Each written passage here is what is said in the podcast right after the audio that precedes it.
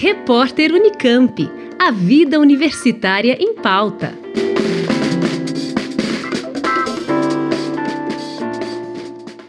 Quando tomamos um café, utilizamos um produto de limpeza ou mesmo um fármaco, as substâncias químicas presentes nesses itens podem ir parar nas águas, trazendo impactos ao ecossistema. A identificação de compostos como esses ao longo do rio Amazonas foi objetivo de estudo de pesquisadores que realizaram a maior campanha de monitoramento químico já feita na região amazônica. Os resultados apontam que há mais de 50 tipos de substâncias na bacia hídrica do rio, como a cafeína, a nicotina, o paracetamol, além de hormônios e psicoestimulantes. A poluição química está relacionada à falta de saneamento básico nos agrupamentos urbanos e pode trazer efeitos nocivos de longo prazo para entre 50% a 80% das espécies aquáticas, conforme indicam os pesquisadores. Quem explica a dimensão do estudo e seus principais resultados são o pós-doutorando da Faculdade de Tecnologia da Unicamp, Raul de Oliveira, e a professora da Universidade Federal do Amazonas, Andrea Weichmann. Ambos fazem parte da equipe de pesquisa em relação aos resultados, né? Interessante trazer o nome dos compostos, né? Assim, alguns é, chamaram a atenção da gente por estarem presentes em todos os pontos de coleta, né? Então eles estavam em todo todo ponto de amostragem, seja até mesmo em áreas onde a gente esperava que fosse um local mais pristino ou afastado desses centros urbanos, a gente encontrou, por exemplo, a cafeína, a cotina, que é um metabólito da nicotina, né? Que está presente é, no cigarro.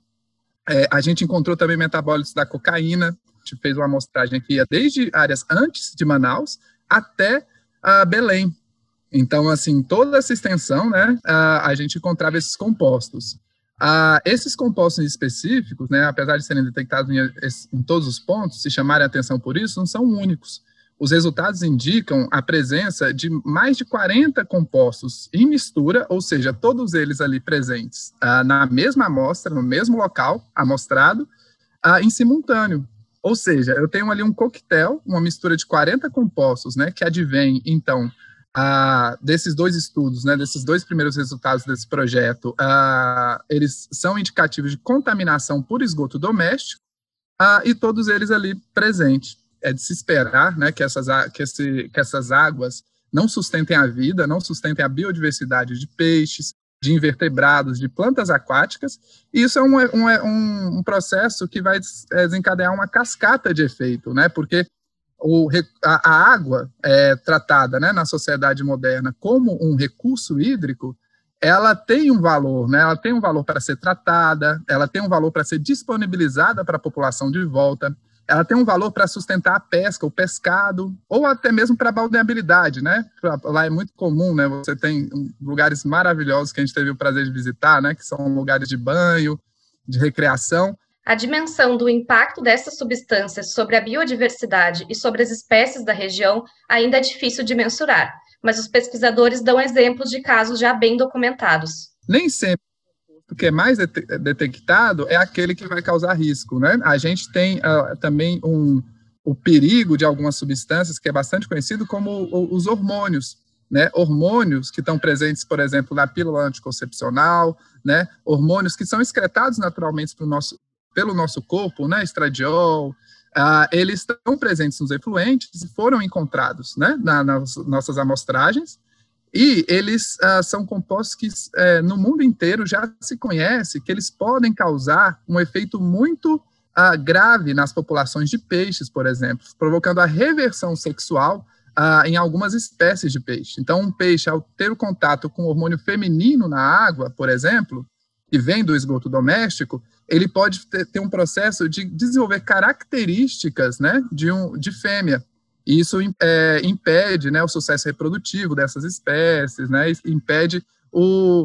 Uh, vai causar um desequilíbrio né, na dinâmica da população dessa espécie e, por consequência, no ecossistema. A presença de antibióticos é uma coisa também que é bastante preocupante, porque é, é, entendo esses produtos é, no ambiente, a gente começa né, a causar o que a gente chama de resistência ambiental a esses antibióticos. Então, a gente, é, é, é, primeiro, pode estar eliminando bactérias do sistema ambiental, que são justamente importantes para fazer a depuração da água, para os processos né, de, de, de decomposição de matéria orgânica, para manter, é, é, é, é, um papel primordial, muitas vezes, para manter a água é, limpa, entre aspas. Então, essa, essa fluência de antibióticos dentro do sistema, ela elimina é, esses micro-organismos, elimina micro-organismos que são do bem, como a gente fala, e que a gente precisa justamente para a gente ter um sistema né, imunológico de resposta, tanto nos humanos como nos animais, e isso pode causar, sim, um desequilíbrio, criando superassistência de bactérias, favorecendo, por exemplo, bactérias patogênicas